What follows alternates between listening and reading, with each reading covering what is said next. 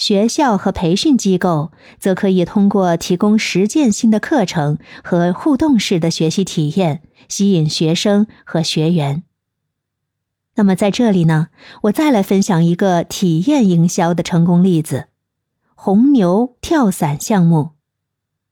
红牛呢是一家以能量饮料为主的公司，其品牌形象强调活力、冒险和创新。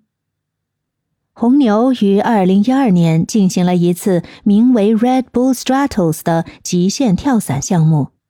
在这个项目中，奥地利跳伞运动员费利克斯·鲍姆加特纳从距离地面三十九公里的高空跃下，创造了自由落体跳跃的多项纪录。